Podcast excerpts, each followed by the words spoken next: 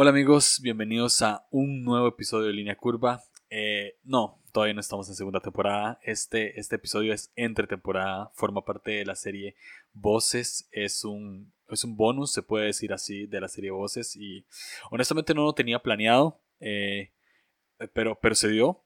Y, doy muchas gracias a Dios de que se, de que se haya dado. Es de las mejores conversaciones que, que he tenido. Este, eh, creo que fue como aprovechar para sacar muchas preguntas que yo tenía y compartírselas a esta persona que, quiero y admiro tanto y, pues eh, responde siempre con, con, tanta sabiduría y con, ah, no sé, con, ese feeling que lo caracteriza a él. Entonces, sí, esto es, esto es Voces con, con Jesiah Hansen. Es eh, un, episodio bonus de la serie y nada, este, estoy muy emocionado porque ya estoy cerca de volver a, a, línea curva, ya de lleno, igual un episodio por semana.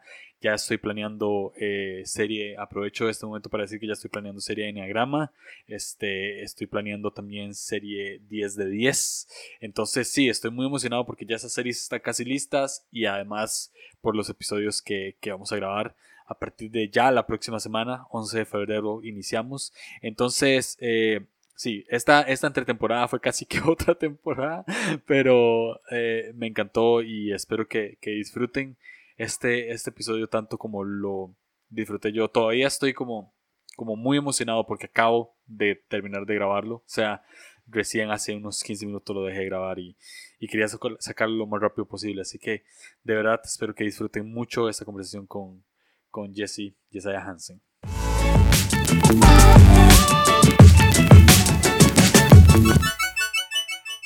Voces, esta, esta serie se llama Voces y um, eh, hablo con gente que tiene podcast y vos acabas de iniciar un podcast. Ya, creo que, creo que Armadillo ya no, no, necesita como tanta introducción. Y en realidad Sabiduría Duele tampoco tanta, pero, pero ¿por qué iniciaste Sabiduría Duele? ¿Ya comenzamos con la entrevista? Sí. ah, ok. Ah, pues ah, yo creo que ah, fue, fue, fue una combinación de dos, tres cosas. Primero fue, me cansé mucho el año pasado, viajando, luego agregando todo lo que es ah, ya viajando, la iglesia y Armadillo y la familia y todas las cosas, ¿no? juntando todo. Entonces llegué al final del año exhausto y medio evaluando el año, viendo qué es, qué es lo más fructífero, qué, qué fue lo que tuvo el mejor impacto. Ah, el momento en que hubo como que una pausa fue en podcast. Uh, o sea, no, no quiero tomar a la ligera los, las invitaciones y los viajes, el trabajo en la iglesia, obviamente, pero donde sentí, no sé, como que cierto gozo, no nomás como que felicidad o, ah, esto es exitoso, sino como que el estar en ese constante, uh, sí, e-, ese constante trabajo de estar sacando un, un episodio semanal, ah, llegó como que el momento de la pausa y en el momento que pausé supe, ¿sabes qué? Tengo que, tengo que echarle un poco más de esfuerzo a esta cosa, ¿no? A, este, a esta onda de, de crear contenido. Entonces, mm. eso coincidió junto con Taylor Barrier mandándome un video de Gary Vee donde Gary Vee empieza a hablar acerca de microcontenido y ah, de cómo ya por, por cómo funcionan las redes sociales, gente prefiere ver stories de alguien que ver un documental de alguien. Y no sé, todo empezó a hacer como que clic y dije, ¿sabes qué? Ah, a lo mejor, no sé, ¿qué tal lo probamos? Comienzo a hacer podcast diario por un rato, pero como ahorita están organizados los podcasts, como uno sale sobre el otro, no quería llenar a Armadillo de devocionales y no quería tampoco cambiar el formato de Armadillo a algo más corto. y la verdad, con mucho menos contenido. O sea, no nomás es más corto, tiene menos contenido. La mayoría de los episodios que he sacado con Sabiduría Duele son, son pensamientos a medias, ¿no? Entonces dije, ¿sabes qué? A lo mejor sería bueno comenzar otro podcast. Y así si no funciona, ah, no contaminé armadillo de un montón de episodios que de un proyecto que no seguí. Entonces, ahorita todavía estoy evaluando a ver cómo voy a seguir con esto, si quiero seguir con esto. Ah, pero por el momento se ve muy bien. estoy feliz de, todo lo que ha... Eh, sí, del resultado hasta ahorita. Ya, ah, a, mí, a mí lo personal me, me, ha servido mucho como en trayectos cortos escuchar episodios que duran entre 8 a, a 10 minutos y, um, y es como, eh, me gusta mucho escucharlo al inicio de mi día, ¿sí? O sea, me levanto y literal lo que camino a tomar el, transporte público, eh, a, esos 5 minutos mientras espero, me, siempre me quedan perfectos. Eh, ¿Puedes contar más o menos em, cómo es el formato? Porque sé que son eh, episodios eh, diarios, pero, pero descansas sábados y domingos. Eh, creo que van a ser 30. ¿Puedes como explicar más o menos cómo es el formato? Ya, pues el formato es, comienza con un versículo y luego medio lo desmenuzo un poco, ¿no? Es, es, a lo mejor es un solo pensamiento, a lo mejor es la mitad de un pensamiento y es exactamente para ese uso, para, para escucharlo en la mañana y medio poder enmarcar el día ah, con, con, este pensamiento o este reto o una pregunta o algo por el estilo. Entonces, ah, sí, o sea, una de las cosas que más me ha ayudado a mí son estos libros de devocionales de Eugene Peterson o de ah, diferentes autores que sacan como que sus pensamientos, como Charles Spurgeon tiene uno que, fue el que, no sé, me ayudó mucho a, crecer como cristiano. Se llama uh, Morning and Evening, algo así. Morning and Evening, la mañana y la tarde. Y tiene dos devocionales al día. Uno para comenzar el día y uno para terminar el día. Y um, si, te soy sincero, una de las cosas que también me emociona de Sabiduría Duele es crear contenido que, que gente puede tomar y enseñarlo a su manera, que fue lo que yo hice con este libro de Charles Spurgeon. No sé cuántas predicaciones no salieron de un párrafo de Charles Spurgeon.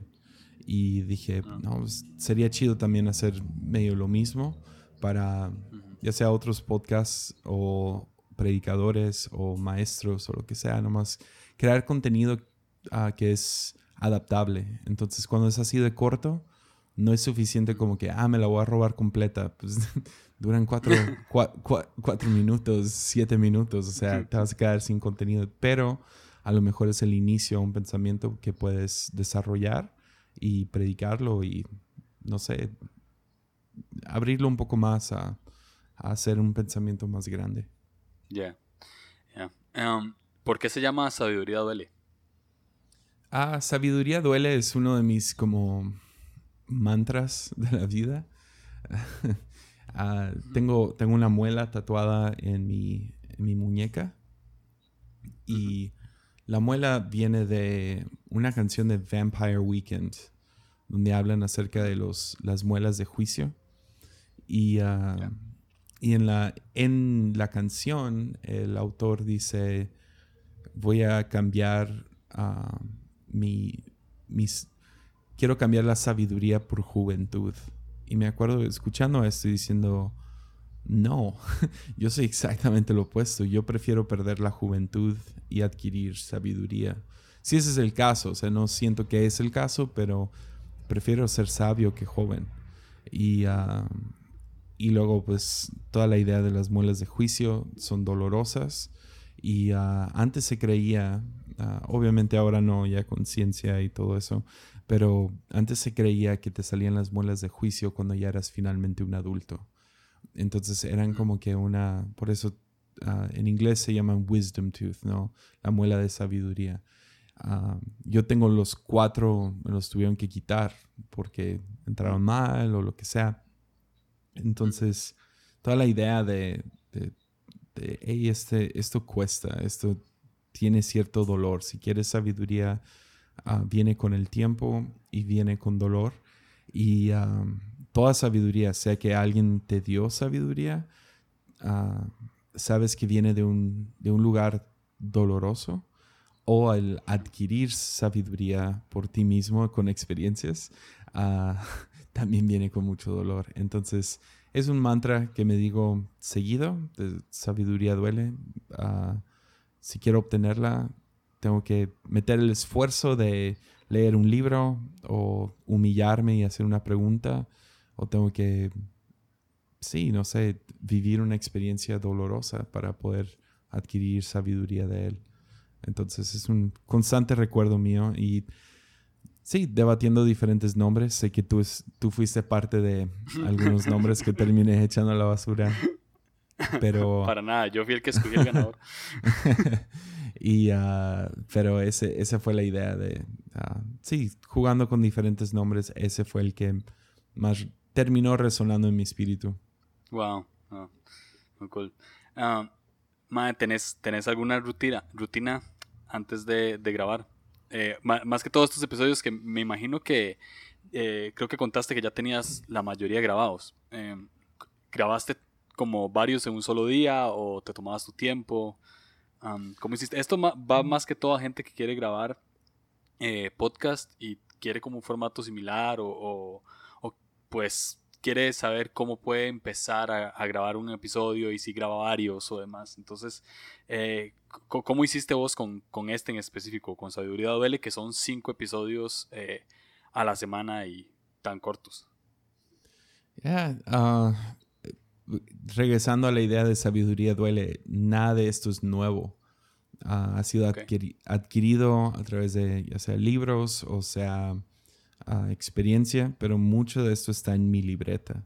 Ah, mm. tengo varias libretas aquí en mi oficina y anoto ideas de que, ah, me gustó esta idea o esta, esta, esta reflexión o esta un revelación, ¿no? Que uso esa palabra con mucha reverencia, pero esta, no sé, esta idea que salió de, leyendo este pasaje o este libro o viendo este video en YouTube o escuchando a alguien más y a, lo mejor podrías decir, algunos son episodios que nunca dieron a luz, o sea, no, no fueron más allá de lo que uh, terminé grabando. Entonces, yo grabé los primeros 15 antes de sacar el podcast, uh, nomás viendo cuánto, cuánto iba a costar y también darme un, no sé, un colchoncito, porque sabía que pues, la agenda es apretada y lo que sea.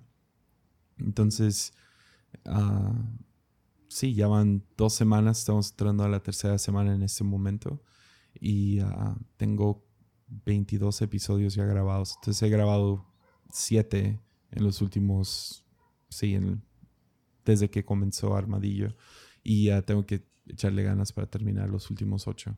Entonces, uh, ya.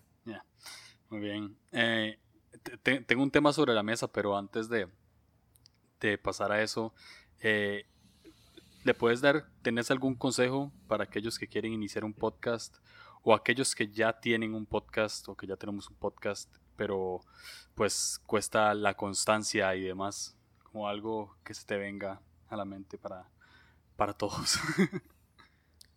Ya, yo, yo, creo que tienes que responder el por qué antes de cualquier proyecto que, que des, porque y creo que hablo de esto en Sabiduría Duele o en, en algún lado acabo de hablar de esto. Pero hay una diferencia entre, bueno, yo, yo tengo la práctica de visualizar. Entonces, esto es, no sé, lo aprendí de algún video donde estaban hablando acerca del éxito de, o prácticas de gente exitosa. Y ah, me di cuenta que yo ya estaba haciendo esta cosa no, no tenía nombre para él, pero era visualizar. Y visualizar es, por ejemplo, justo antes de, bueno, no justo antes, pero antes de predicar, yo me imagino en el momento. Imagino cómo, cómo lo voy a decir, cómo va a estar el cuarto, cómo voy a llevar de esta transición a, a sí, de este punto al otro punto. Entonces visualizo ah, varias cosas en mi vida también, juntas o conversaciones difíciles y ah, cuando salude a esta persona nueva que no conozco, o sea, algún, alguna persona que admiro, ¿qué le voy a preguntar? Y ah, entonces tengo esa costumbre visualizar, pero por otro lado está el lado fantasear. Entonces, si los fueras a separar, sería como este Ian McGregor, ah, el, peleador. Ah, sí, ¿no? Se llama así. Ian, McGregor. Sí. Ah, digamos que e, él es un jefe de la visualización. y él visualiza la pelea de tal grado que él casi, casi profetiza cómo son, o sea, dónde va a quedar y con qué mano va a tumbar al oponente y lo que sea. Gente que fantasea, fantasean con la corona, fantasean con el momento que levantan tus brazos. Entonces creo que mucha gente inicia un podcast pensando, pensando en, la fantasía más que visualizarse al trabajo que va detrás. Ah. Entonces ese sería un consejo, es como cuenta el costo antes de comenzar a, trabajar checa tu agenda a ver si vas a poder ser constante por los próximos seis meses. Y porque muchos piensan en la, sí, en la fantasía, el, el que te comparta alguien que tú admiras o el entrevistar a alguien que admiras o, o que ciertos números, cierto número de gente va a escucharlo. Ah, la otra cosa que, que diría es que como seres humanos, ya va a sonar tan, tan gacho de mi parte, ah, pero, pero lo voy a decir porque sí se me hace importante. Como creo que todo ser humano piensa, si yo lo hago, va a ser mejor. Y es, es como ver a un youtubero y decir, ah, voy a hacer lo mismo. Y piensas que va a ser ah. mejor porque eres tú. Oh. No sé si me doy a entender. Entonces, ves a un youtuber hacer lo que el youtuber hace, ya sea, no sé, dibujando mi vida o lo que sea, ¿no? creo que ese ya pasó de moda hace mucho tiempo, pero dibujando mi vida. Y luego dices, ah, yo lo puedo hacer, pero no le traes nada a la ecuación más que eres tú. Y la razón que te gusta tu podcast es porque eres tú. Ah, y, y la mayoría de nosotros no confesaríamos eso, diríamos, no, a mí no me gusta escuchar mi propia voz y no, no, no soy así de buscar y lo que sea. Pero todos tenemos eso dentro de nosotros que pensamos, ah, va a ser mejor, va a ser mejor porque soy yo. Ah, yo debería estar sobre esa plataforma o yo debería tener ese micrófono o yo debería estar enfrente de esa cámara. Ah, pensando que el único Ah, la única cosa que aportamos es que somos nosotros. Entonces, yo diría que si vas a abrir un podcast, que pienses en qué es lo que vas a traer diferente a la mesa. Entonces, yo lo describo así, ¿cuál es tu nicho? Y nicho me refiero a qué es la cosa única que tú traes y no puede ser simplemente, ah, pues soy yo. Ah, tiene que ser algo más, algo que no, no está sucediendo y la manera que encuentras algo que no está sucediendo es qué te gustaría a ti ver o qué es lo que a ti te gustaría escuchar. Entonces, es, contar el costo de antemano, visualizarlo, decir, checar la agenda y decir, no, pues sabes que, en, no sé, algunos que, estudian, no, pues en esta temporada de exámenes no voy a tener tiempo para estudiar aparte de la escuela, para sacar un, podcast cada 15 días o lo que sea, o cada mes o cada semana o tres veces a la semana, como lo hace nuestro amigo Leo Lozano. E, entonces, es contar el costo. Y dos, ¿qué es lo que tú traes a la mesa que no es el simple hecho de que eres tú? Entonces, ah. no sé si eso se explica. Claro, sí, sí, buenísimo. Eh, me hice algunas cachetadas también. Pero es, e, e, es, totalmente real. O sea, es. Eh, y creo que cuando ya la gente empieza a grabar su podcast, eh, también se da cuenta que no es tan fácil con que solo soy yo. Y es ahí donde, donde las cosas se ponen un poco cuesta arriba y es donde cuesta ser constante y demás, porque no ven los números que querían ver o, o no ven, eh, no sé, los, no, no, aceptan las invitaciones que, que les gustaría que, que, les aceptaran o así. Entonces, eh, al, final termina siendo de, de, pues, tal vez lo estoy haciendo con la por la razón incorrecta, ¿verdad? Es como, ah, lo que quería era entrevistar a tal persona, no me aceptó, entonces dejo de hacer el podcast y creo que eso. No sé como chiste, pero sí, es un muy buen consejo. otra cosa que animaría es, es la inversión a, a el podcast. Ah, lo que he visto es mucha gente abriendo podcasts, lo graban con su celular, uh, lo suben a algún medio que es gratis. Entonces no hay ningún mm. costo en dinero. Entonces también eso se refleja en que no le meten el costo del tiempo y de la calidad de, de contenido.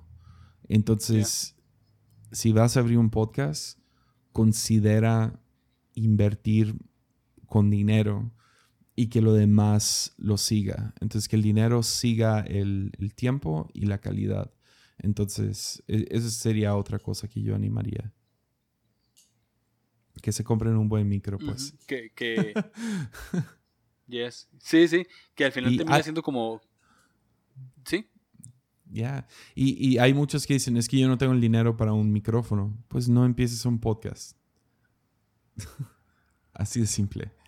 Si, quieres comenzar uno, hay, hay opciones baratas. O sea, no es, no es imposible para, para alguien que no, no gana mucho dinero. No necesitas un micrófono de 200, 300 dólares. Yo comencé Armadillo con un micrófono de 100 dólares. No, de menos de 100 dólares. Todo el setup costó 100 dólares. Y aparte la suscripción a SoundCloud, que ahora estoy viendo que hay mejores opciones que eso. Pero antes de iniciar fue como, ¿sabes qué? Voy a invertir en esto para que me, pese. Y ah, es como decir, ah, voy a empezar a hacer ejercicio y comienzas en tu casa. Muy poca gente va a seguir con, esa, con eso. Tienes que comprarte los tenis de correr o pagar el, el gimnasio o lo que sea. Dice, hay muchos que dicen, ah, quiero comenzar a leer mucho y quieren empezar con libros ya gratis. Cómprate un libro para que te pese y lo leas.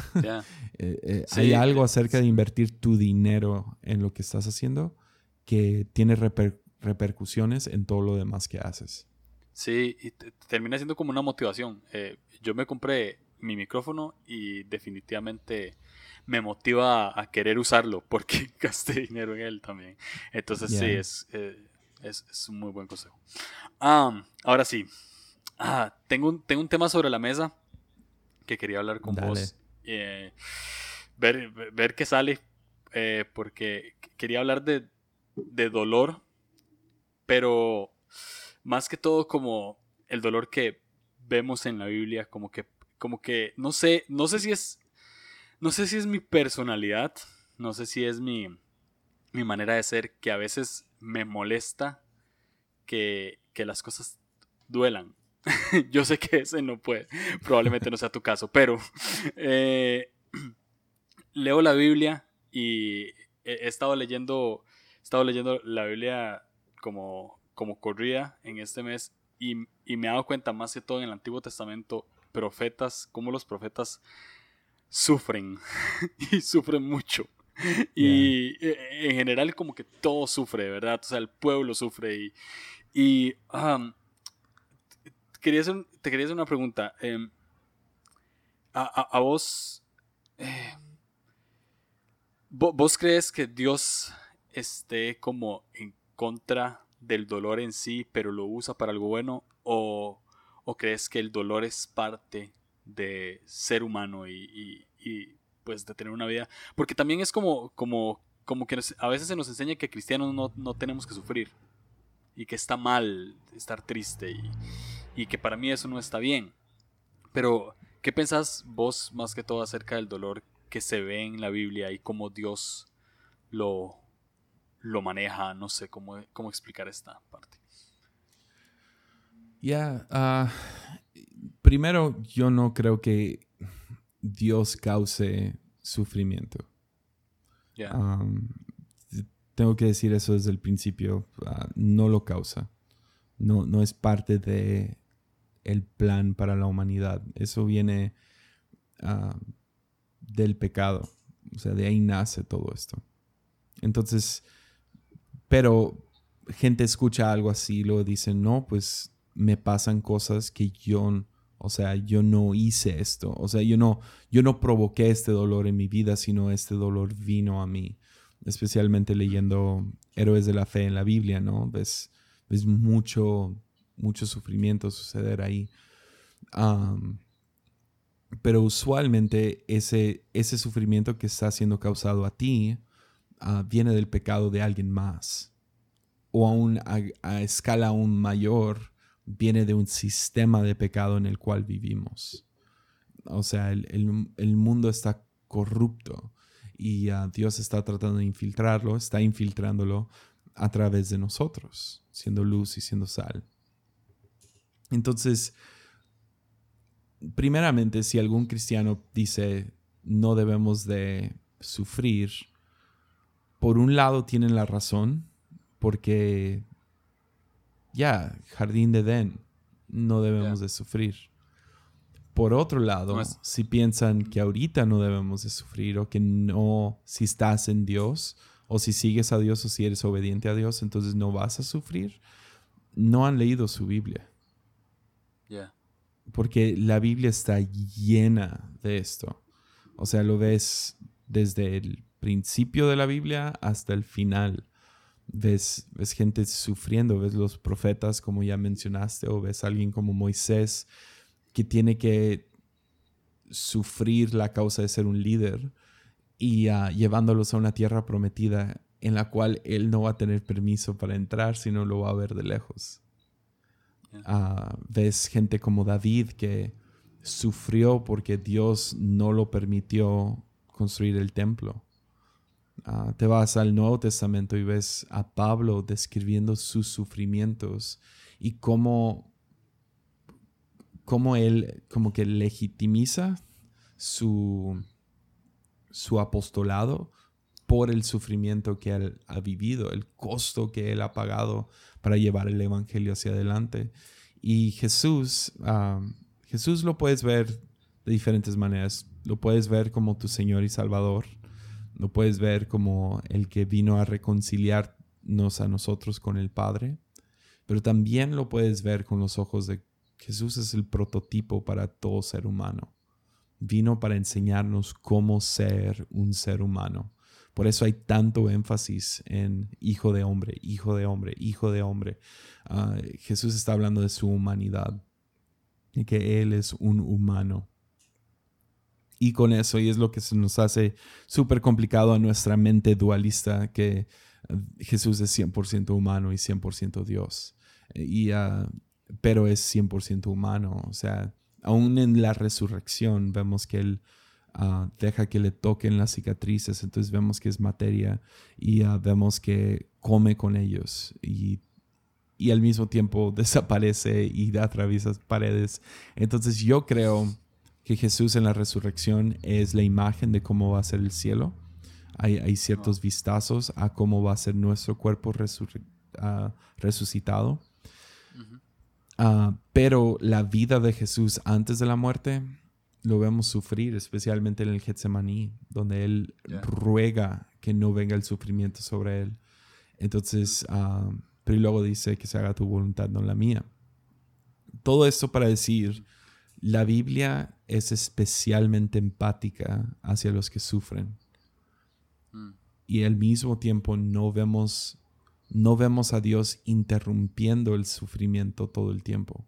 Si hay vistazos de esto, pero no es, no es algo como que por default. Y, ah, pero lo que sí hace Dios, y lo ves claramente en el libro de Job, es que Dios es un Dios redentor. Entonces llega y toma nuestro sufrimiento y lo puede misteriosamente voltear sobre su cabeza para usarlo para el bien de aquellos que le aman.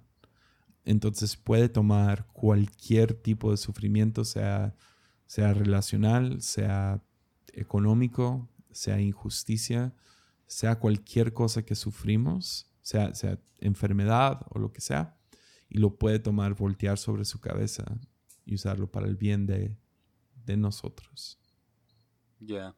De hecho, ahora cuando estabas hablando de sabiduría duele, eh, tocaste como un punto en el que eh, experiencias de dolor nos llegan a dar como cierta sabiduría. Eh, y se ve, creo que se ve en la Biblia totalmente. Y, creo que uno de los mejores casos de verlo es pues Jesús en sí. O sea, su sufrimiento es lo que, lo que nos lleva a estar donde estamos, ¿verdad? Su sufrimiento y su resurrección. Y, justo leía hace poco ese, ese capítulo en Getsemaní que la Biblia dice que eh, sudaba, lloraba o sudaba, sudaba, creo, sangre, gotas de sangre. sudaba. Ah, sudaba gotas de sangre y ah, eh, creo que ahí mismo es donde uno dice, bueno, eh, no solo yo sufro, creo que Jesús sufrió mucho y sufrió mucho más que cualquiera de nosotros. Um, ¿En algún momento dudaste como, o, o dudas, o no sé, de, de la Biblia con respecto a esto? O sea, cuando veías a alguien, cuando leías que alguien estaba sufriendo, decías como, ah, madre, tal vez Dios puede ser malo. En algún momento, o sea, ¿lo pensaste? Ya, claro. Hasta la fecha. O sea, sí. creo que eso es, eso es normal. Yo creo que todos tenemos esos, esas dudas ah, de a, Dios le importo, a Dios le importa. Ah, ya, o sea, todo el tiempo. Y, lo que me saca de eso es, es considerar que, ok, si no tengo fe en que Dios es bueno, ¿en qué, tengo, en qué pongo esa fe? Porque todos ah. tenemos fe ah, y decidimos dónde colocarlo. Entonces, si, por ejemplo, si tú no crees en Dios usualmente es porque no lo siento, no lo, no lo he visto, no, no lo he escuchado con mis oídos. Entonces, si tú no tienes fe en Dios por esa razón, tú tienes fe en tus sentidos. Mm. Y qué miserable vida viviendo tu vida basada en algo tan engañoso como los ojos o los oídos o el tacto si tú no tienes fe en Dios, usualmente hay, hay gente que dice, no, es que no, no puedes probar su existencia, entonces se van con ciencia, ¿no? Y ah, yo no creo que, el, que Dios y la ciencia están peleadas, pero usualmente gente pone su fe en la ciencia en vez de en Dios porque no se puede comprobar. Y yo creo que un día ah, la, la ciencia va a alcanzar a Dios, o sea, cada vez vemos más y más casos donde científicos se quedan perplejos Ah, con el diseño inteligente de la creación. Entonces, ah, pero si quieres poner tu fe en eso, chido, pues ahí está tu fe en ciencia. Ah, entonces es así, ¿no? Entonces cuando yo dudo que si Dios es bueno, ¿cuál es la alternativa a eso? ¿Es malo? ¿Es indiferente? Es como, ¿sabes que no, no voy a poner, no voy a dejar que mi vida sea formada por esos tipos de pensamientos. Entonces sigo confiando. Pero sí es difícil. Ya, no, es fácil. Sí, no, no. Eh, de hecho, es, eh, es curioso. Yo he, aprendido que generalmente las, las dudas me llevan a grandes convicciones a veces es bueno, a veces no. Pero generalmente lo que, de lo que dudo, eh, a la larga termino estando convencido de que eso no es. Eh, en mi caso, en particular, dudar acerca de Dios, eh, más que todo durante mi adolescencia, porque mi familia es, se considera a sí mismo atea, entonces mientras a todos les enseñaban que Jesús existía, a mí me enseñaban que Dios no era real.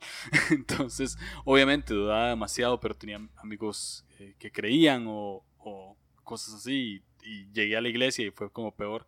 Pero eh, al final terminaba tanto dudando de, la existencia de Dios durante mi adolescencia que, cuando llegué a la iglesia a mis 18 años, no sé por qué razón terminé creyendo tanto. O sea, a tal punto que ya era como Bueno, y sí, ahí pasan muchas cosas malas en la, en la vida, pero, pero igual no puedo decir que esta persona que me está hablando no es real. O sea, esta persona que, que está aquí conmigo no es real. Entonces, ah, sí.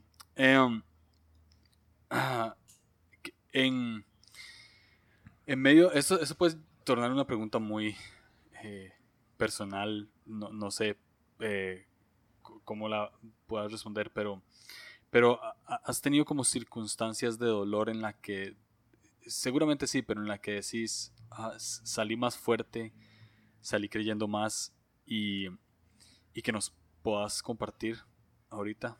No sé si es como muy... Se me vino a la mente, es como... Ya. Ah, ah, pues creo que cada, cada situación así ha sido ligada a la iglesia de alguna manera. Trabajas con gente muy difícil en la iglesia. Y hay gente en la cual pones mucha inversión tiempo, dinero, ya nomás conversaciones y, les inviertes mucho y, uh, y luego al final resulta que sí, lo toman a la ligera o no hay nada de agradecimiento hacia lo que has dado y se voltean y gente que en un momento eran amigos ahora sí, se vuelven, sí, alguien que evitas, ¿no? Y ah, ha habido varios de esos casos que duelen mucho. Ah, que alguien hable mal de ti detrás de tus espaldas, que alguien mienta, que alguien en quien tú confías divulga secretos. Entonces, es, esos casos duelen. Ah, ya ah, estoy tratando de pensar en algo más. ya. Ah. Juega mucho. Eh, juega mucho como el perdón ahí. Eh, o sea, eh, hay, cosas. A mí me han pasado cosas que me cuestan muchísimo más perdonar que otras. esto no es no hay ninguna revelación, pero este te cuesta, en cierto sentido te cuesta perdonar o te costó en el momento. Porque, no sé, como que a veces, a veces el dolor es rico. y, el, dolor trae como ciertas cosas, eh, como ciertos pensamientos eh, negativos o ciertos pensamientos de, castigo hacia la persona. Pero a vos te costaba mucho perdonar o, o seguiste como un proceso con Dios ahí distinto. Ah, mentiría si diría que no, que, me, que no me costó perdonar. Ah, definitivamente hubo, hubo algunos casos que, que sí, fue, fue, sí, ya, sí, mm. sí, sí, sí cuesta. cuesta y, y a lo mejor, si te soy sincero, hay algunas personas que, que hasta la fecha no estoy seguro que he perdonado al 100. O sea, me gustaría decirlo, sí, los, los perdono y, no pasa nada y lo que sea, pero al mismo tiempo, no sé, puedo estar manejando en la calle y de la nada pensando en esa persona y los pensamientos que vienen a mi cabeza no son, no son buenos.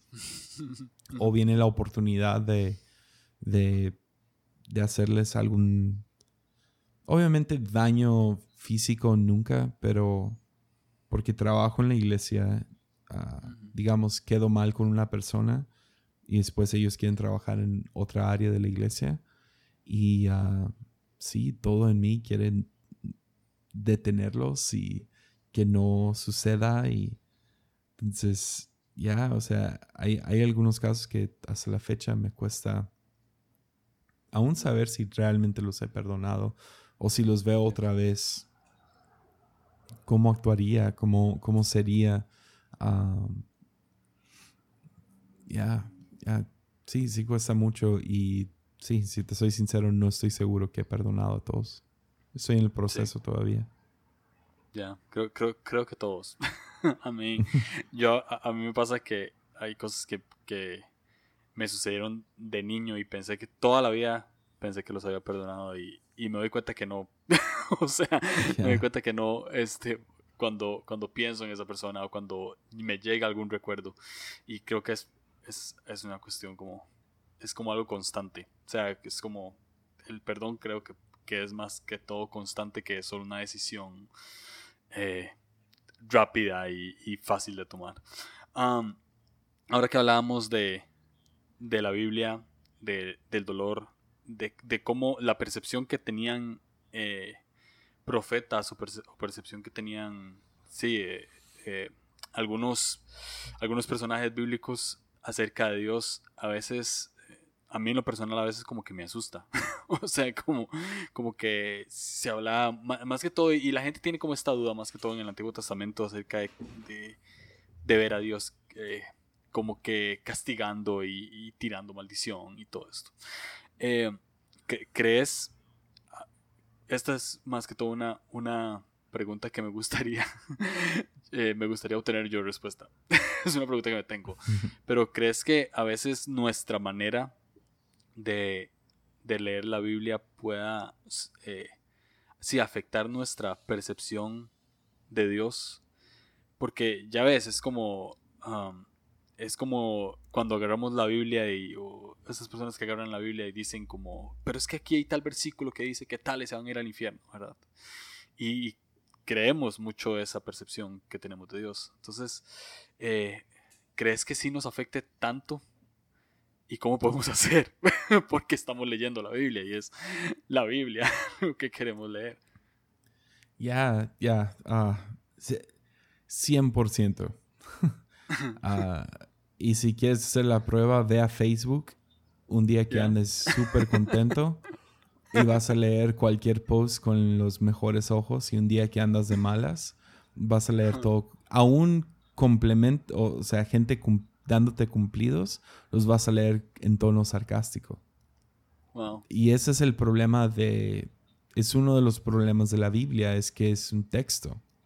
Entonces nosotros traemos ciertas emociones, ciertos lentes a la Biblia y tenemos que, que sí, o sea, ser conscientes de esos lentes. Ah, lentes de cultura, lentes de, de... Sí, nos han lavado el cerebro a todos. Entonces hay ciertas cosas que lo metemos a la Biblia sin, sin realmente tener ninguna base real. Ah, me gustó mucho una, una vez escuché, me voló la cabeza, Richard Rohr dijo que él no dejaba que sus estudiantes leyeran la Biblia hasta que hayan pasado ciertos, ciertas clases de filosofía y psicología y, y teología para que tuvieran los lentes apropiados. De hecho, esta era una gran creencia con la Iglesia Católica y y era la razón principal que no dejaban que quien sea lo leyera. Es porque traían ciertos lentes a la, a la Biblia que no eran sanos. Entonces tenían que ser educados para poder leer la Biblia y mm. poder, sí, leerla con los ojos correctos. Esto se terminó distorsionando y se terminó haciendo una onda de control y quien realmente sabe las leyes y empezaron a inventar cosas para sacar las indulgencias y inventaron el purgatorio y diferentes cosas así que después Martín Lutero traduciría la Biblia al lenguaje alemán para que todos los alemanes pudieran leer la Biblia. Y esto terminó creando un montón de problemas. Ah, se terminó dividiendo la iglesia en miles de diferentes denominaciones que, que ven la Biblia con diferentes lentes. Entonces tenemos que estar conscientes de estos lentes y pedirle a Dios antes de acercarnos a la Biblia.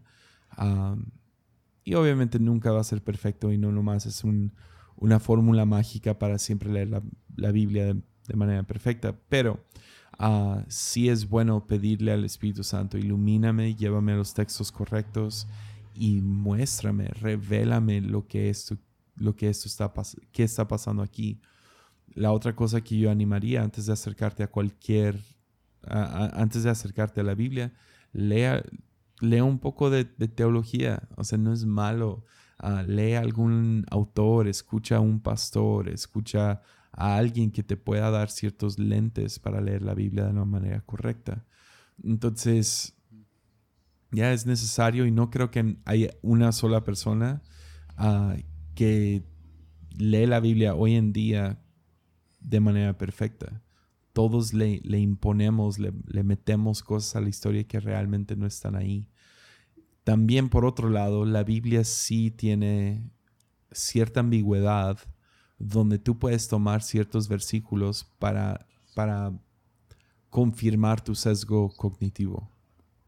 Entonces, digamos que tú crees que mujeres no deberían de estar en ministerio porque, no sé, así creciste y tú crees que mujeres no pueden estar en puestos de liderazgo y la mujer tiene que estar en la casa y lo que sea. Y ah, tú puedes encontrar todos los versículos que van a confirmar eso. Por otro lado, si tú crees que mujeres deberían de estar en puestos de liderazgo y que claro que sí pueden estar en el ministerio y tienen mucho que aportar y, y al igual que hombres, o sea, están al mismo nivel, también están esos versículos. Entonces, esos, esos sesgos, esas, ideas que traemos a la Biblia, tenemos que someterlas al Espíritu Santo. El Espíritu Santo viene para revelarnos la ley y revelarnos el texto. Y, ah, y la verdad es un proceso de toda la vida. De, de, toda la vida. Entonces no hay nadie en la faz del planeta en este momento que lee la Biblia perfectamente. Entonces, por eso es importante leer a otros autores y escuchar otras opiniones y someterlo a la luz del Espíritu Santo y decir qué, qué es lo que quieres con esto y luego cuando tengamos nuestra revelación ah, o sepamos de qué se trata este versículo o cuál es el corazón o qué es lo que está diciendo, uh, sostenerlo con, con no apretar esa, esa opinión demasiado fuerte. Porque al final del día es, es una opinión, es, es una... A, lo mejor hay más. Entonces, de ahí viene algo que, que me gusta mucho, que los judíos practican leyendo el Antiguo Testamento y lo llaman midrash. Midrash es literal, la traducción es como danzando con el texto. Entonces lo que hacen es, se sientan siete, ocho personas leen un pasaje y piensan en siete, ocho diferentes, uh, sí, cosas que pueden sacar, o siete, ocho diferentes perspectivas del, del pasaje.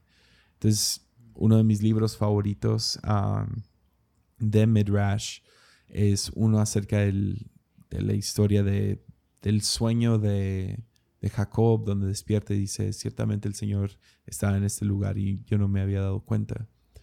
Y literal es ocho diferentes perspectivas y yo no entendía. Yo sabía el concepto de Midrash, pero yo no sabía qué tan extremadamente diferente eran las versiones de cada quien leyendo ese versículo. Entonces agarran a siete, ocho rabís y dan su explicación acerca del libro, de este versículo y es hermoso y todos tienen la razón y al mismo tiempo podríamos decir nadie tiene la razón. Entonces, podrías decir, hay muchas teorías, opiniones, revelaciones y el Espíritu Santo nos guía por medio de todas.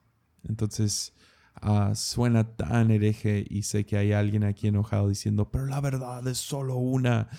Ya, lee la Biblia y dime eso. Ya. Ah, ten una conversación con alguien que opina diferente de ti y escúchalos y considera su opinión y su, su lente. Entonces, ahí vas a encontrar más hermosura en la Biblia.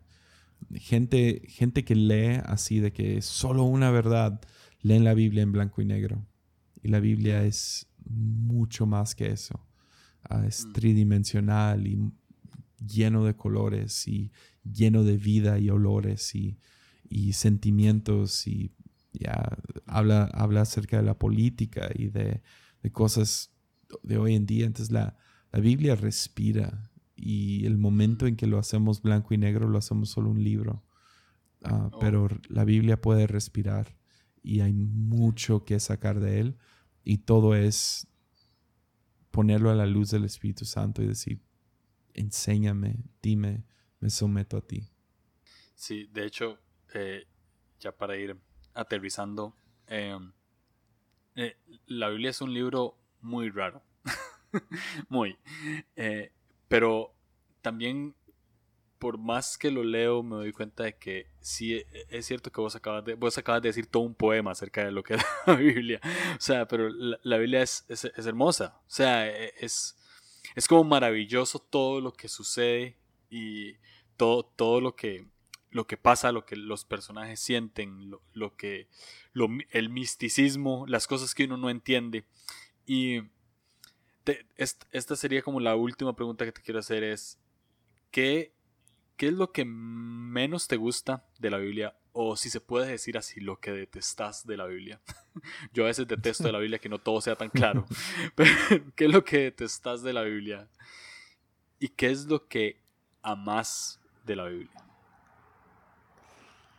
Ya, yo, creo que. Ya se me hace fuerte la palabra detestar, pero. Uh, sí, no la digo yo me voy a animar. yo, yo me voy a animar a usar la palabra lo que más me frustra de la Biblia. Uh, sería. lo que más me frustra de la Biblia.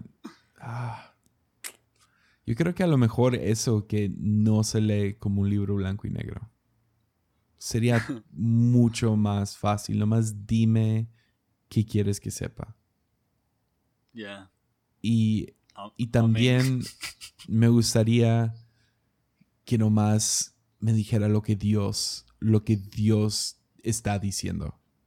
Lamentablemente. Ah, pero igual, ah, o sea, lo que más me frustra es lo que más se me hace hermoso. Ah, puedes, puedes ver la Biblia como un libro escrito por Dios con la ayuda de humanos una, o un libro escrito por humanos con la ayuda de Dios. Ah. Mm. Y en algún sentido, los dos son ciertos. a, a, mí me gustaría que nomás fuera un libro escrito por Dios. Porque lo humano lo ensucia. Le quita lo perfecto. Le, le, mete errores y contradicciones y incongruencias.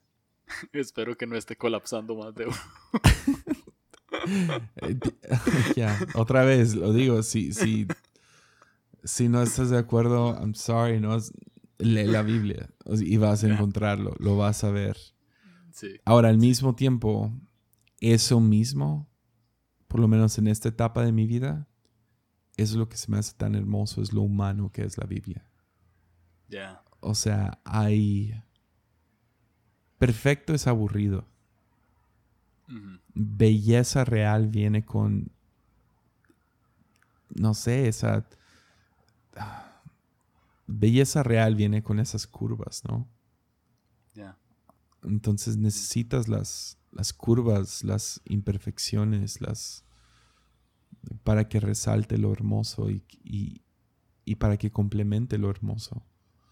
Entonces, la Biblia es, es humana, escrita por humanos, y al mismo tiempo es divino, escrito por lo divino.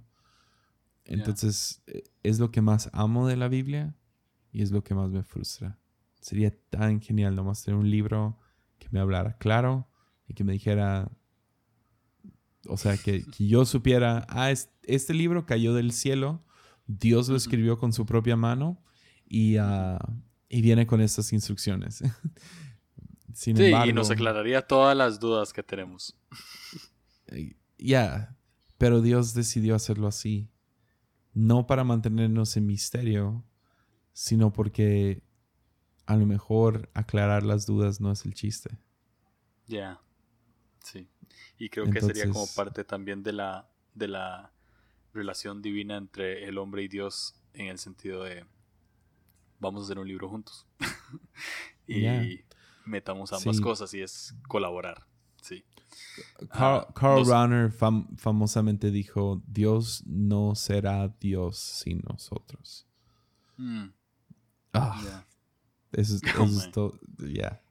Entonces, Ah, sí. no, no dice no sería Dios, es Dios decide no ser Sí. Dios sin nosotros. Y eso, esa frase va ya en tantas diferentes direcciones y tiene tantas capas de profundidad que ya hasta la fecha sigo luchando con ese, esa cita. Dios quiere jugar. Ya, ya. Ah, man. Eh, gracias. Gracias por, eh, por conversar. Eh, No, vato. esto, gracias esto me encanta. eh, esto me encanta porque es como. eh, eh.